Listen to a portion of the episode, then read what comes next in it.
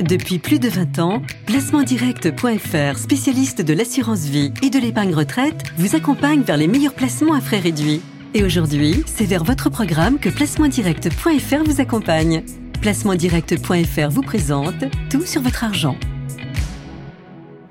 Mon banquier il dit qu'à 40 ans, il faut commencer à se constituer un patrimoine financier.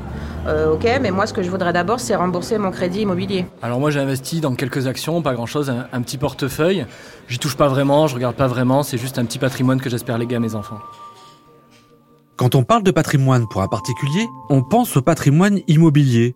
A raison puisque d'après l'INSEE, le patrimoine des ménages français est constitué en moyenne à 70% de biens immobiliers, à 10% de biens de valeur comme une voiture ou des bijoux, et à seulement 20% d'actifs financiers. Pourtant, se constituer un patrimoine financier est fortement conseillé. Cette épargne longue permet de financer des projets sur le moyen et long terme dont, au premier chef bien sûr, la préparation à la retraite. Ce pécule peut aussi servir à transmettre des sommes d'argent à ses héritiers. Si on a trois enfants, il est évidemment plus facile de diviser en trois un portefeuille d'actions qu'une maison. L'importance de se constituer un patrimoine financier, voilà le sujet de ce nouvel épisode de Tout sur votre argent, le podcast qui parle cash. C'est bien de vouloir se constituer un patrimoine financier, mais comment fait-on? Et puis, qu'est-ce que c'est concrètement un patrimoine financier? Comment le faire fructifier? Faut-il se faire conseiller? Je suis Jean-Philippe Dubosc et ces questions, je les ai posées à Corentin Favenec, directeur des partenariats Grand Compte chez Generali Patrimoine. Corentin Favenec, bonjour. Bonjour Jean-Philippe. Qu'est-ce qu'un patrimoine financier? Alors déjà, il faut bien différencier patrimoine immobilier que tout le monde situe bien du patrimoine financier. Un patrimoine immobilier, c'est assez simple. Déjà, avant tout, c'est la résidence principale, qui est en général la, la première priorité en termes d'investissement. Mais ça peut être une résidence secondaire, un investissement locatif. Euh, qui soit euh, intéressant fiscalement ou pas, comme les Pinel, les locations meublées euh, non professionnelles. Donc ça, c'est vraiment ce qu'on appelle le patrimoine immobilier. Et le patrimoine financier, ce sont les comptes courants que tout le monde a ou presque, que ce soit l'épargne court terme, donc les livrets de développement durable, le livret A, les livrets bancaires de façon plus générale. Sinon, vous avez le compte titre pour y loger actions et obligations. Vous avez le plan épargne action qui est aussi un compte un peu spécifique et qui loge euh, en échange d'un avantage fiscal uniquement des actions euh, européennes. Vous avez l'assurance vie et puis après tous les dispositifs PER qui ont été maintenant regroupés dans le plan épargne retraite, le PER. Quand doit-on se constituer un patrimoine financier? Théoriquement le plus tôt possible pour pouvoir bénéficier de toute la force de tout ce qui est euh, intérêt euh, composé. Ces intérêts composés, c'est la force la plus puissante de l'univers, comme l'a dit Einstein, il faut vraiment en profiter. Pour vous donner un exemple, si vous placez euh, une somme de 10 000 euros au début de votre vie pendant 50 euh, ans, ces 10 000 euros à 10%, alors j'avoue c'est un peu dynamique, deviennent 1 million d'euros. Donc c'est très important comme puissance. Et derrière, il faut penser à faire des investissements réguliers pour pouvoir profiter à la fois des points bas pour rentrer dans les marchés et ne pas trop s'exposer quand on rentre dans, des points hauts. Donc en, pratique, on fait son premier investissement, c'est l'achat de sa résidence euh, principale. Et puis après, derrière, directement, on peut enchaîner sur la constitution de son patrimoine financier, donc vers 35-40 ans. Comment faire fructifier son patrimoine financier? Alors avant tout, respecter les cinq règles d'or de l'épargnant. La première, diversifier ses placements pour éviter de se retrouver trop exposé sur une classe d'actifs. Deuxième, mixer ses horizons d'investissement parce qu'on peut avoir plusieurs types de projets. Un projet court terme qui est euh, un beau voyage à préparer pour l'année prochaine et sa retraite qui est à très long terme. Ensuite, comme j'ai déjà dit, épargner régulièrement et progressivement. Quatrième règle, opter pour un accompagnement et un conseil. Ça, c'est clé parce que la matière est complexe. Et enfin, le dernier point, garder la tête froide. On l'a vu encore euh, ces derniers temps, l'émotion est très mauvaise conseillère et donc euh, si on réagit sous le coup de l'émotion, on peut se retrouver arbitré au moment où les marchés sont tombés, donc on matérialise ses pertes, on profite pas du rebond et voilà l'année dernière on était un, un très bon exemple. Donc une fois qu'on a dit ça, euh, comment faire fructifier son épargne? Bah Déjà, faut choisir son enveloppe. On va utiliser tout ce qui est enveloppe type livret A, LDD, compte courant pour tout ce qui est épargne de précaution. De trois mois en général, c'est suffisant. Et on utilisera les autres enveloppes type compte titre, PEA, assurance vie ou plan épargne retraite plutôt pour son épargne longue et constituer son patrimoine financier. Alors vous dites Corentin qu'il faut diversifier euh, son patrimoine financier, c'est même votre première règle, mais qu'est-ce que ça veut dire? Comment est-ce qu'on diversifie son patrimoine financier? Alors euh, diversifier, c'est investir sur plusieurs types de supports euh, différents, à la fois pour euh, répartir son risque, on ne met pas tous ses œufs dans le même panier, et aussi pour pouvoir avoir des perspectives de rendement supplémentaires, parce qu'aujourd'hui le fonds en euros qui était roi a un rendement qui s'étiole au fil du temps du fait des taux bas, et maintenant si on veut préparer sa retraite, on peut pas investir uniquement là-dessus, c'est notoirement insuffisant.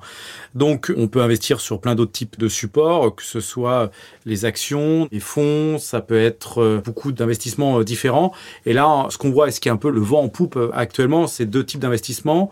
à la fois les investissements dans ce qu'on appelle les actifs réels. Donc ça va être l'immobilier, ça va être l'infrastructure. Donc quand je parle d'infrastructure, bah, c'est concrètement investir dans des hôpitaux, dans des routes, dans des infrastructures de la fibre pour les télécoms. Et ça peut être aussi investir dans ce qu'on appelle le non coté, que ce soit des actions ou de la dette non cotée. On investit là dans des entreprises qui sont non cotées sur les marchés. Mais quel est l'intérêt de tout ça? C'est que ça a deux vertus. La première, c'est que ça donne du sens, puisqu'on est dans une logique de relance suite à cette crise économique. Et deuxième intérêt, c'est que les cours varient peu dans le temps. On dit qu'il y a une faible volatilité. On l'a encore vu l'année dernière avec l'immobilier qui a pas trop bougé. Donc ça, c'est assez intéressant par rapport aux investissements en actions ou en obligations qui peuvent varier euh, très fortement. Donc ça, c'est une première tendance qui fonctionne très bien. Et la deuxième, c'est tout ce qui est investissement socialement euh, responsable. Donc euh, les épargnants sont de plus en plus en, recherche de sens suite à cette crise sanitaire, cette volonté d'accompagner la transition climatique. Et dans ce cadre-là, on voit qu'il y a une demande de plus en plus forte. Et ben concrètement, c'est des investissements ou des encours dans ces unités de compte qui ont triplé en deux ans chez nous. Comment se faire conseiller pour se constituer son patrimoine financier? C'est une des cinq règles hein, de bien se faire conseiller. Alors, on se fait bien conseiller par qui?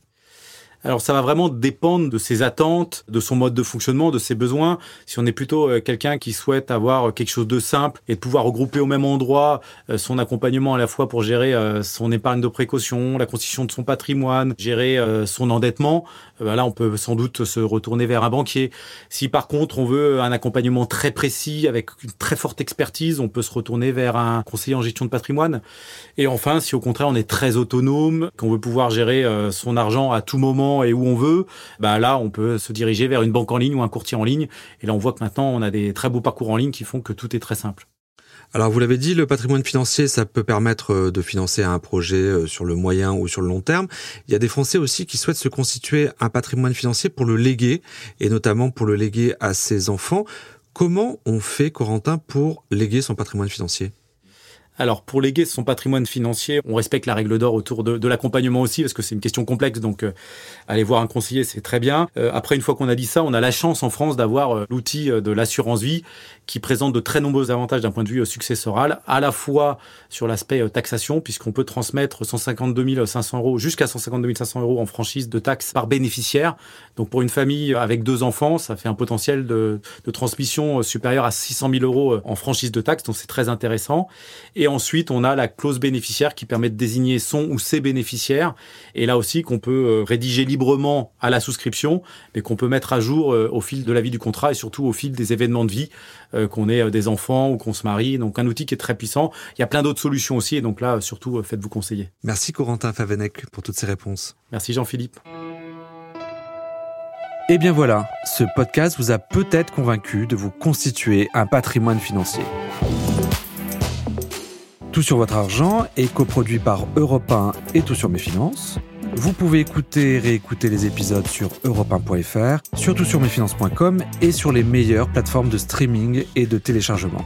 Vous pouvez vous abonner, relayer le podcast sur les réseaux sociaux, en parler à vos amis et à votre famille, par exemple à une terrasse de café ou avant une séance de ciné. À bientôt sur Tout sur votre argent.